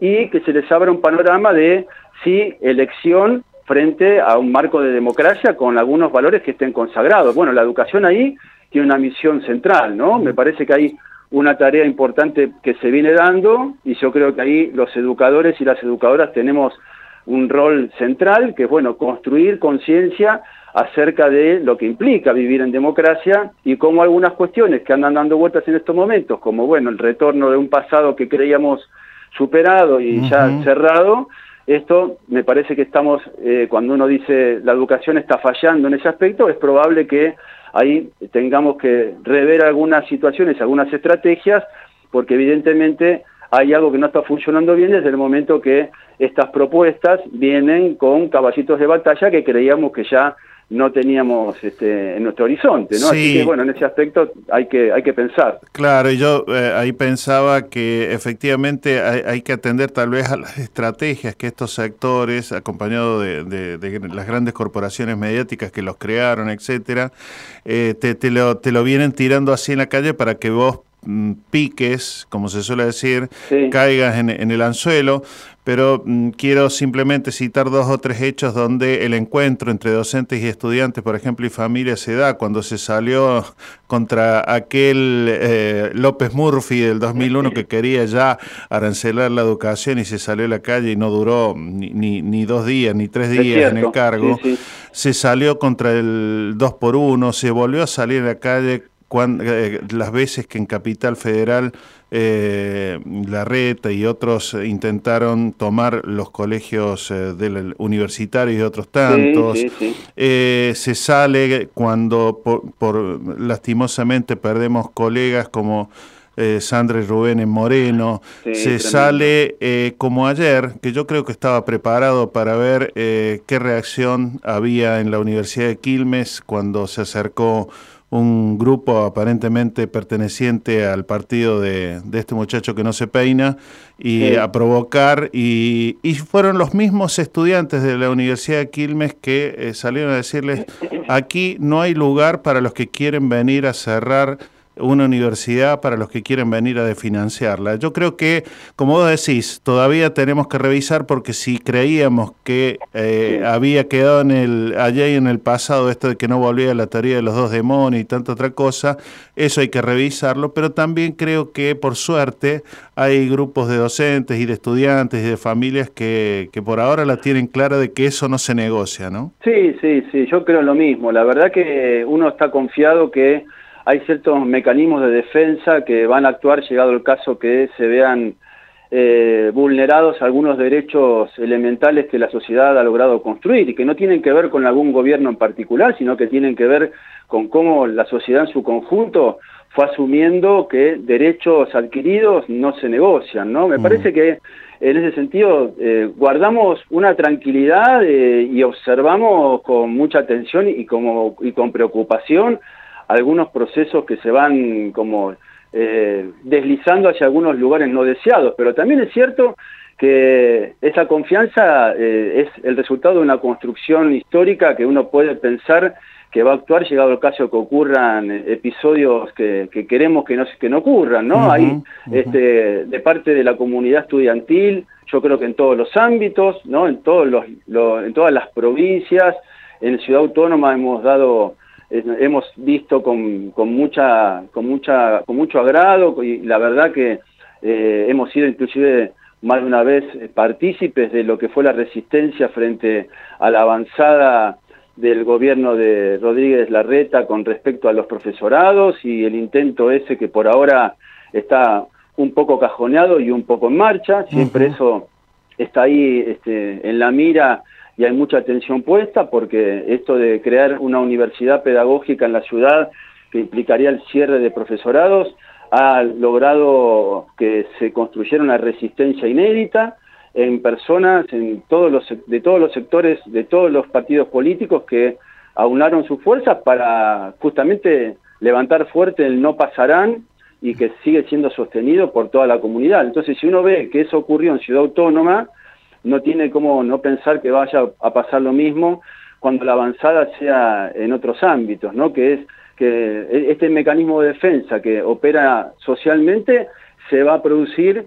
llegado el caso, que ocurran cosas como las que, al menos en los papeles, vienen siendo parte de una amenaza este, cada vez más, más fuerte y, más peligrosa, ¿no? Vamos a ver qué pasa, probablemente sean más este, fuegos de artificio que otra cosa, pero por las dudas habrá que estar preparados para, para llevar adelante la resistencia, eh, porque este no pasarán de que hablábamos recién, eso no pasarán, que lo tenemos claro como sociedad. A la educación pública, junto a otros derechos que hemos logrado construir, no se, va, no, no se van a atrever, porque si se atreven nos van a encontrar.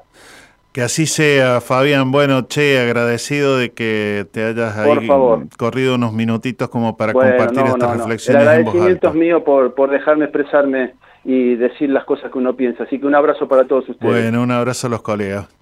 Gracias, chau, chau. Todas nuestras producciones las podés volver a escuchar en debocaenboca.wordpress.com.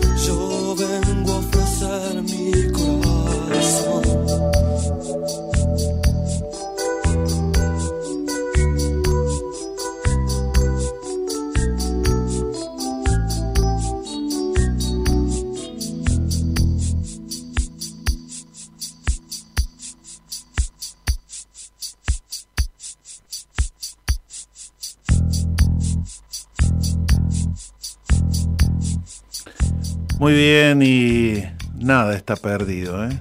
Nada está perdido. ¿Quién dijo que todo está perdido? ¿Mm? Eh, ahí nos recordaba Fito Páez. 11 56 69 7746 es el número de nuestro WhatsApp por si querés enviarnos algún mensajito o lo que vos desees. Y tenemos más, eh, más pastillas para recordar a los 50 años en Chile desde aquel Salvador Allende que entregó su vida y luego vino la dictadura también más oscura que sufrió este continente. Matar al hombre de la paz para golpear su frente limpia de pesadillas tuvieron que convertirse en pesadilla. Para vencer al hombre de la paz tuvieron que congregar todos los odios y además los aviones y los tanques. Para batir al hombre de la paz tuvieron que bombardearlo, hacerlo llama, porque el hombre de la paz era una fortaleza. Para matar al hombre de la paz tuvieron que desatar la guerra turbia, para vencer al hombre de la paz y acallar su voz modesta y taladrante, tuvieron que empujar el terror hasta el abismo y matar más para seguir matando, para batir al hombre de la paz, tuvieron que asesinarlo muchas veces, porque el hombre de la paz era una fortaleza. No, no, son campanas, no, no, no son de muerte, que son de vida, son todo un pueblo de compañeros, todos hermanos, cientos de miles por todo Chile. Bueno, hay Mario Benedetti, Daniel Biglietti, dos uruguayos enormes en esta semblanza de lo que ocurrió en Chile. Y mm, también ha estado en estos días en las conmemoraciones eh, representando por Argentina, entre otras, la Asociación de las Abuelas de Plaza de Mayo. Y ahí estuvo la querida Estela de Carlotto, que por supuesto dio un discurso de unos cuantos minutos, pero nosotros recogemos esta pastillita porque eso es lo que necesitamos no perder de vista. Latinoamérica tiene que seguir ahora con la democracia presente, con esta democracia que estamos disfrutando.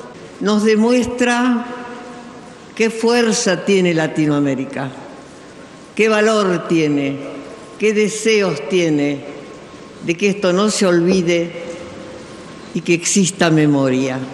Insisto, memoria, verdad y justicia. Solo una palabra más. Todos juntos. Somos hermanos.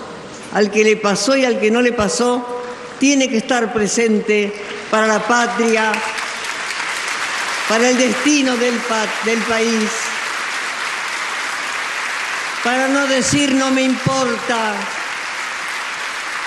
sino con diferencias políticas, con diferencias culturales, darnos las manos, juntarnos Latinoamérica para que nunca más vuelva a pasar. Nunca más, esa es la palabra. Radio UNDAD, docentes, no docentes y estudiantes tienen que decir. Radio UNDAD, la radio de la Universidad Nacional de Avellaneda.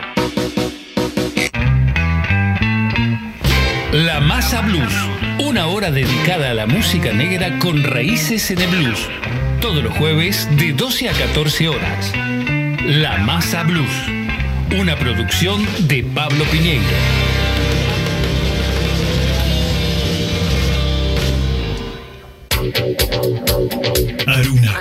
Asociación de Radiodifusoras Universitarias Nacionales Argentinas. Somos 63 radios en cada región del país. De este a oeste y de oeste a este. Somos radios universitarias. Somos plurales. De norte a sur y de sur a norte. Somos federales. Recorriendo todas las regiones. Somos Aruna. Todas las provincias. Comunicación Federal. Desde nuestras universidades. Aruna. Asociación de Radiodifusoras Universitarias Nacionales Argentinas.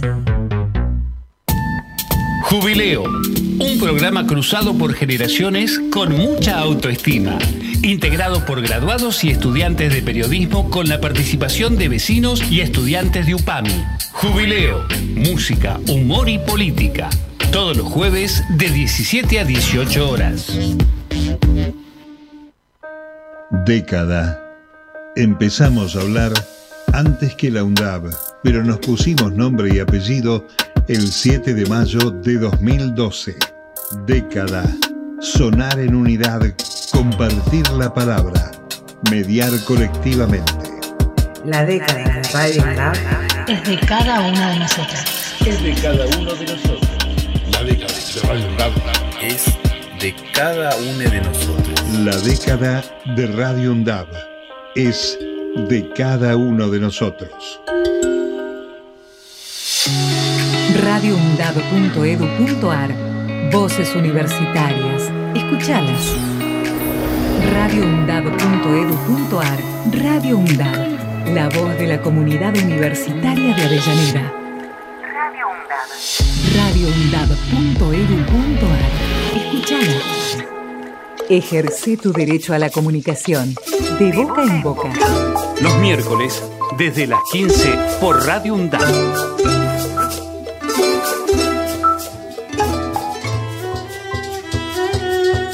Hasta las 17, esto es de boca en boca.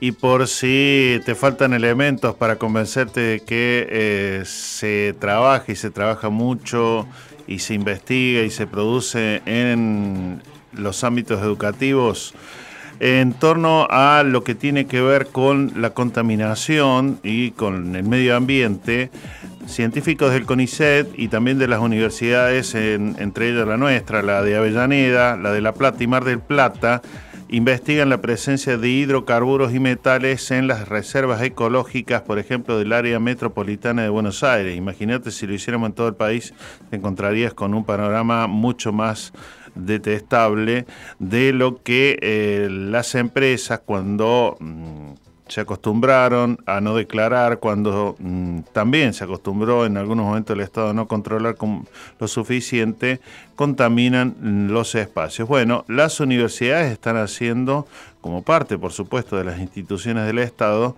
un monitoreo sobre la cantidad y la presencia de contaminantes, ya sea eh, de metales como el plomo, el mercurio, hidrocarburos, que eso, aunque te parezca irrisorio, afecta no solamente al aire, eh, por ende a lo que respiramos, por ende a nuestro organismo, por ende a eh, los pulmones, la piel, etcétera. Así que trabajo que entonces hacen las universidades nacionales, en este caso UNDAP, La Plata, Mar de Plata, y los científicos del CONICET. Y también ligado a eso, contarte que en la Universidad de Quilmes están ya avanzando mucho en lo que es eh, la mm, vendría a ser la producción de eh, lo que va a permitir eliminar el glifosato de los alimentos que vos consumís. Por ejemplo, cuando te compras una plantita de lechuga, un tomatito para hacerte una ensalada, vos sabés que todo eso está pasado por eh, gotas y yo diría litros de insecticidas para que tenga buenos rindes cualquiera de las cuestiones que se eh, siembran en nuestra tierra argentina no solamente en la Argentina, pero para no irme lejos. Bueno, en la Universidad de Quilmes se está produciendo lo que permitiría entonces que se elimine el glifosato, que es el principal componente ya prohibido en buena parte del planeta, pero que aquí todavía no se lo prohíbe fuertemente, y que entonces los muchachos del campo, cuando te dicen que ellos trabajan, en realidad trabajan también, pero sin pensar que la salud en lo que consumimos ya muy habitualmente también se ve afectada por ese, eh, bueno, esa ambición de querer lograr los mayores beneficios a costa la salud de las mayorías. 15 56 69 7746 es el teléfono para que vos nos puedas enviar mensajitos, nuestro WhatsApp. Contarte que este lunes 18 de septiembre a las 10 de la mañana se va a realizar en la sede de Piñeiro, ahí en el auditorio, en Mario Bravo Isleta, la charla Terrorismo de Estado y Políticas de Memoria va a tener lugar esta mm, charla con eh, distintos referentes, por ejemplo Claudio Yacoy, que es secretario de Derechos Humanos de la Municipalidad de Avellaneda, eh, también va a estar eh, mm, Charlie Pisoni, que es de la agrupación Hijos, también Luis Piccoli del colectivo Memorias Varelenses. Y Luciano Grassi del colectivo El Diario del Juicio. Eh, la actividad la coordinan docentes de eh, trabajo social comunitario, en este caso Cristina Tucci y Aliana Mafulo, así que vale la pena acercarnos este próximo lunes 18 de septiembre, 10 de la mañana, en el auditorio de la sede Piñeiro de nuestra Universidad Nacional de Avellaneda. Y de Avellaneda nos vamos a Quilmes, porque ahí está nuestro querido compañero Víctor Savitoski. ¿Cómo andas, Víctor? Muy bien, muy bien. Te escucho como estás en una caverna. ¿Dónde te metiste? Estoy en el patio de mi casa mientras van creciendo las flores, las hojas, las ramas y las plantas. Ah, ahora, se, te, ahora se te escucha más clarito, eso. No sé dónde... Eh, eh, bueno, está haciendo comentarios que no voy a emitir al aire el operador, pero bueno, en fin. Eh, Y encima la bronca que te da es que tiene razón. Y bueno, qué sé yo. ¿Qué le vamos a hacer? Así que, bueno, Víctor, tenemos como dos o tres temas. Eh, alguno que debo también, eh, también eh, a, a los oyentes, las oyentes, eh, cruzamos eh, la cordillera y anduvimos ahí también hablando con algún colega que incluso vivió o ya fue parte de ese último tiempo de Pinochet. Eh, pero mm, también eh, vos sos, yo diría, bastante simpatizante de distintos lugares bellos de Chile, así que vamos con esa semblanza a propósito de los 50 años. Mira, a mí me interesaba muchísimo analizar el, el laboratorio del neoliberalismo, el de Milton Friedman y aquel que hoy es un poco el, el patrón ideológico de nuestro común amigo Sergio Milei. Vos sabés que encontré una pequeña joya, tal vez alguna vez ya te la comuniqué, hay un librito hermoso que se llama Por la Libre. Nota García Márquez escribe lo que había pasado a fines de 1969. Para contextualizar te digo, las elecciones Salvador Allende las gana el 4 de septiembre de 1970. Y estoy hablando que tres generales del Pentágono cenaron con cuatro militares chilenos en una casa de los suburbios de Washington. Porque entendiendo esto, es mucho más fácil ver lo que pasó después. ¿Mm? En esa cena que acá hay una frase hermosísima, ¿no?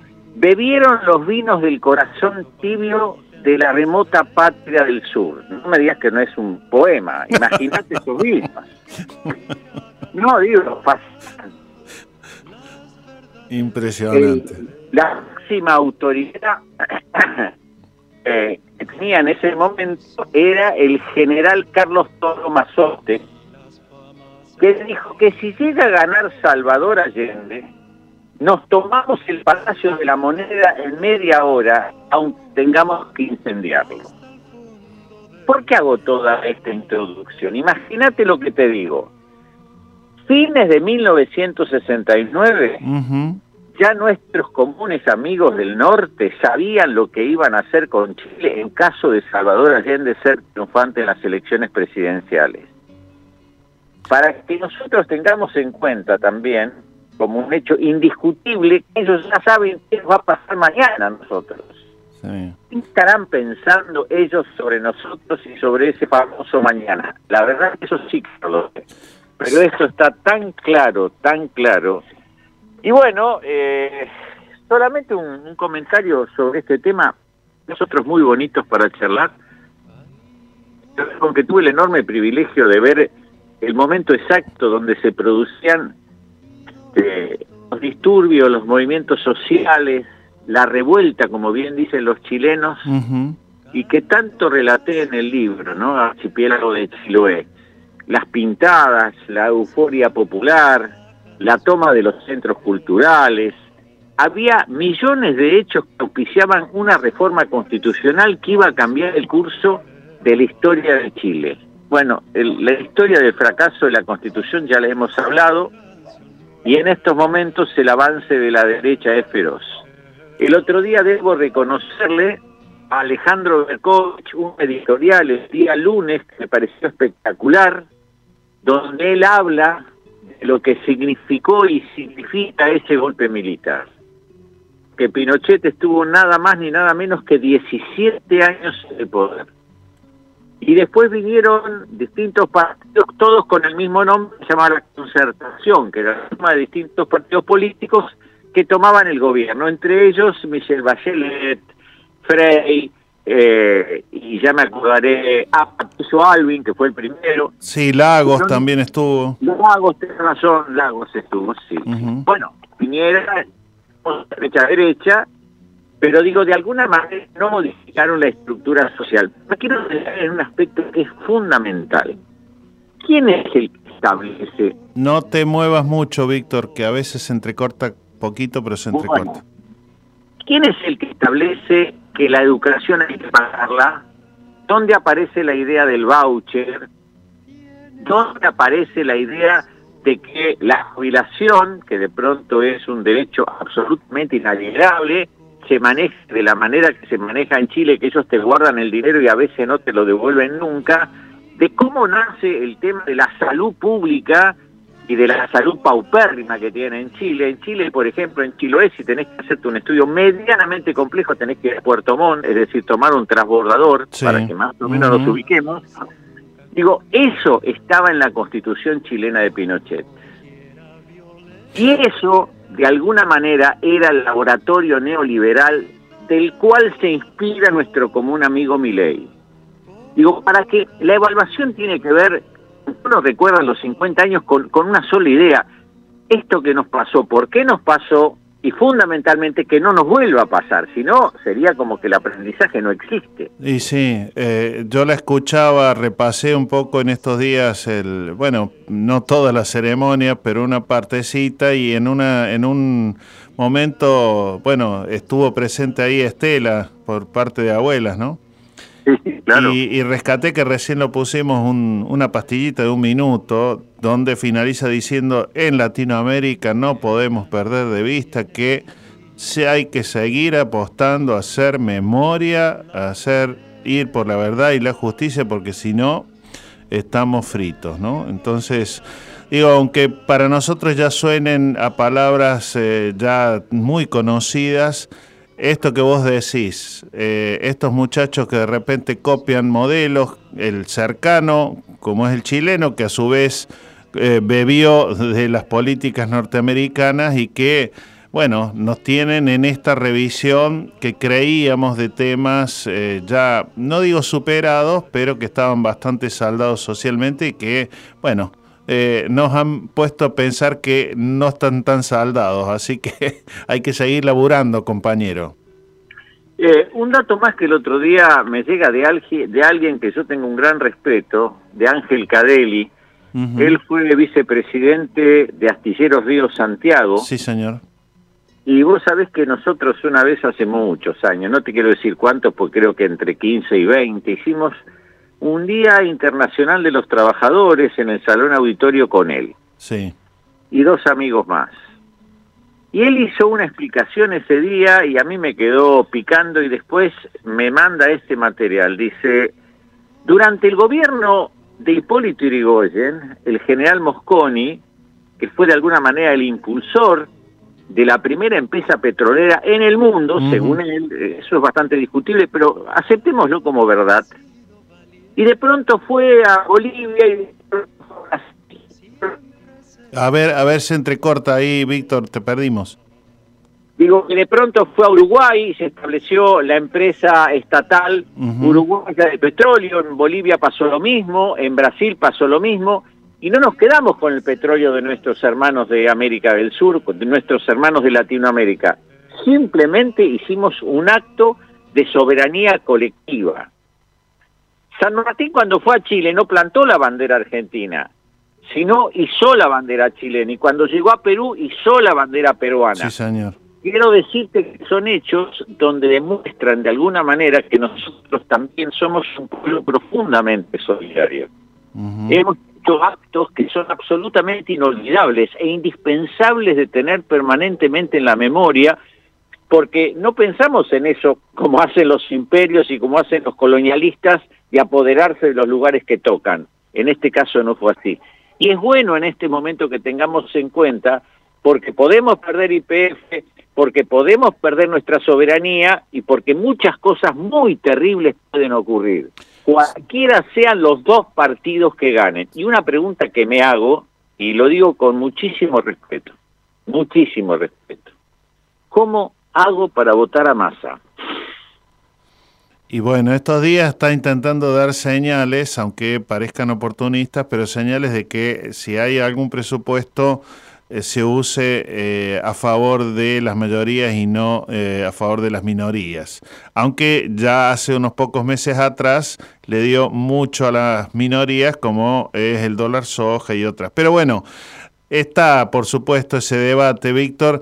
No quería perder de vista que hace un rato comenté que este viernes eh, la Asociación de Operadores de IPF y con eh, un director que estuvo ahí al frente van a eh, proyectar en la UNCI un documental sobre los 100 años de IPF a las 6 de la tarde. Maravilloso. Así que, Maravilloso. como para hacer memoria. Y el lunes aquí va a estar Charlie Pisoni en la Universidad de Avellaneda, va a estar también eh, del colectivo varelense, también de la Municipalidad de Avellaneda, toda una mesa sobre políticas de memoria. Así que, bueno, eh, eh, como quien dice, estamos con las barbas en remojo para que la memoria no nos falle. Te diga algo. Sí. Tiene que ver como cierre, si. ¿No será que nosotros hoy, como pueblo, necesitamos un feroz cachetazo? Despertar, porque todo esto es consecuencia del crecimiento electoral de mi ley. Y empezamos a abrir los ojos y nos encontramos con que el horizonte está tan oscuro que ni siquiera lo podemos imaginar. ¿No será que ese horizonte oscuro nos ha hecho a nosotros decir que esto no puede volver a pasar? Ojalá que sea así. Y yo ahí, qué sé yo, no sé, yo creo que ya tuvimos un cachetazo, a lo mejor no fue eh, tan grosero, tan violento, pero nos pegaron un cachetazo y nos dejaron 54 mil millones de dólares de deuda. Eh, otro cachetazo tan pronto, la verdad que no quiero. no lo Bueno. deseo para nada. Y, y les dejo les dejo un pensamiento así al pasar. Sí, señor. Yo que hoy se habla mucho de Bukele, de, de su mano dura, de la cárcel más grande del mundo, de que le quita una comida de las tres que tienen a las maras. Eh, algún día habría que preguntarse periodísticamente, y es indispensable, la mayoría de los periodistas hoy relatan los hechos históricos sin contar por qué. Y es como cortarle las piernas a alguien porque nadie entiende por qué pasó lo que pasó. Vamos a preguntarnos por qué llegaron las maras a hacer estas pandillas criminales que llenaron de barbarie no solamente El Salvador, sino Guatemala y Honduras. Mm. Lo charlamos la próxima. Así será, Víctor Savitoski, querido compañero, nos vemos el miércoles que viene. Muchísimas gracias. Saludos a nuestro común amigo. Sí, señora, ¿qué te está escuchando? Todas nuestras producciones las podés volver a escuchar en debocaenboca.wordpress.com.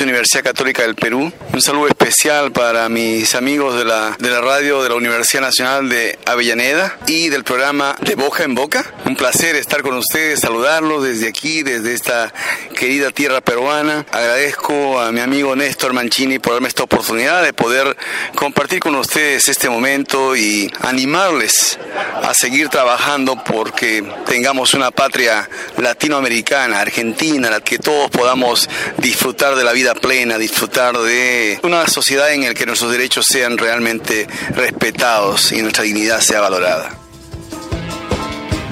Y hoy en clave de derechos humanos hemos eh, revisado y hemos eh, tratado de rehacer parte de lo que es eh, los 50 años de este Chile que está conmemorando aquello que fue Salvador Allende y sobre todo después la noche más oscura que vivió Chile hasta los 90.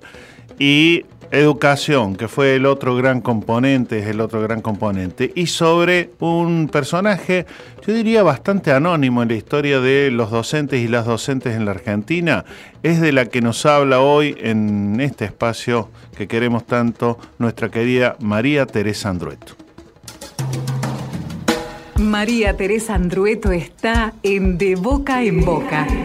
Las historias cotidianas cobran vuelo en Gente conmigo. La columna de María Teresa Andrueto. La podés escuchar los miércoles desde las 15 por Radio UNDAP. María. Esta maestra de maestros, hija de inmigrantes sirios, nació en 1919 en una casa quinta cercana a la Conquija, con mucho personal de servicio a la que fue a vivir la familia cuando el padre enfermó. Ahí, a la temprana muerte de sus padres, una criada analfabeta se convirtió en su nana y la marcó para siempre.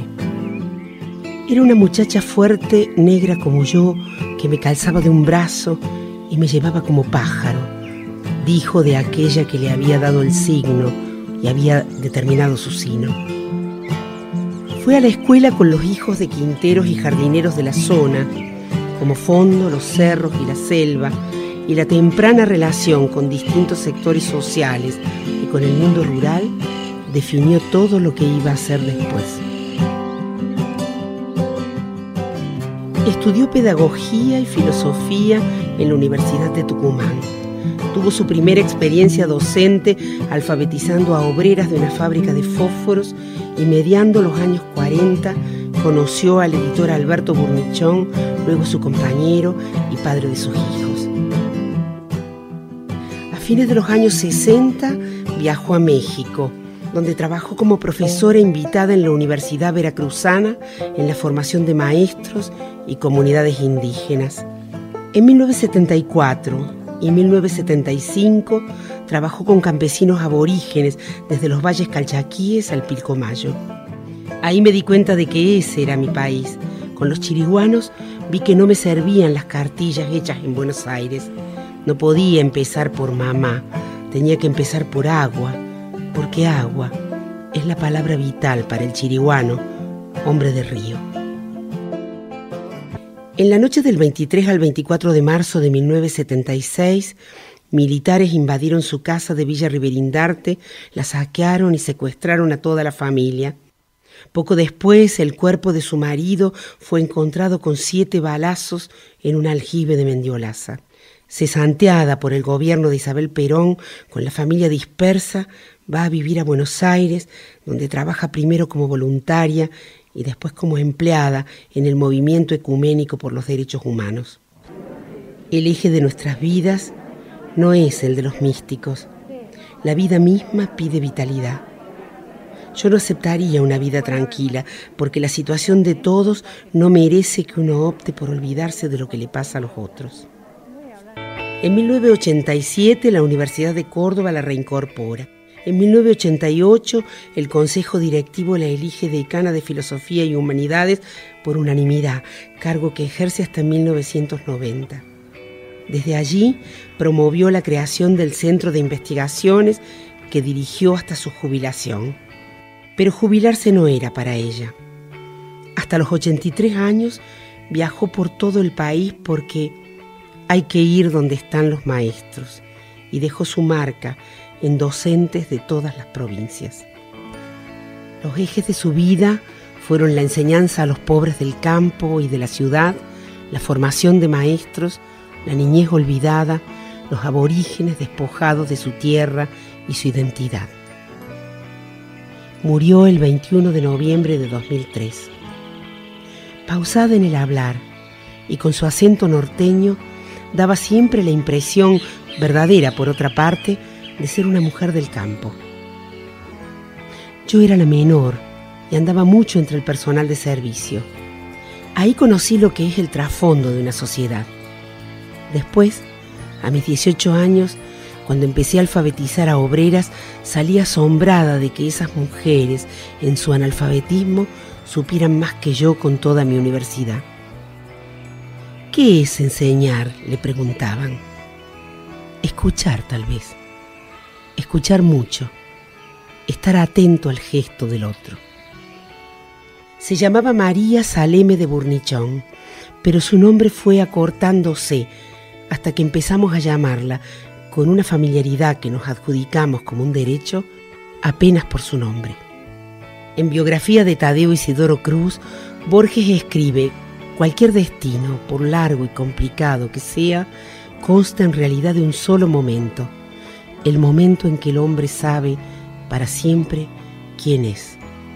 Todos los cuentos de Borges podrían leerse en torno a esa idea. Hay en la vida un momento único que nos resume, justifica y organiza. Menos platónicos, también nosotros podemos ver cómo una frase dicha al pasar define a una persona. En la marcha de un 24 de marzo, de hace ya unos cuantos años, ella se abrió paso entre los marchantes hasta donde estábamos y le pidió a mi marido, que tenía por entonces una granja educativa, ¿podrías conseguirme dos patitos? Marcha en la que camina una mujer que tiene la perseverancia de una anciana y la vitalidad de una jovencita. Una militante, una madre, una maestra que hacia el final de sus días no puede olvidar su amor por el campo, lo aprendido de aquella chica negra como yo que terminó por criarla y dice, ¿podrías conseguirme dos patitos? Cuando nuestros pensamientos, acciones y sentimientos alcanzan coherencia, una frase puede abrochar todo lo que somos. Y algo más, cuando una persona se nos vuelve imprescindible, solo su nombre basta. Entonces la llamamos, por ejemplo, solamente María. Ejerce tu derecho a la comunicación, de boca en boca. Los miércoles, desde las 15, por Radio UNDAD.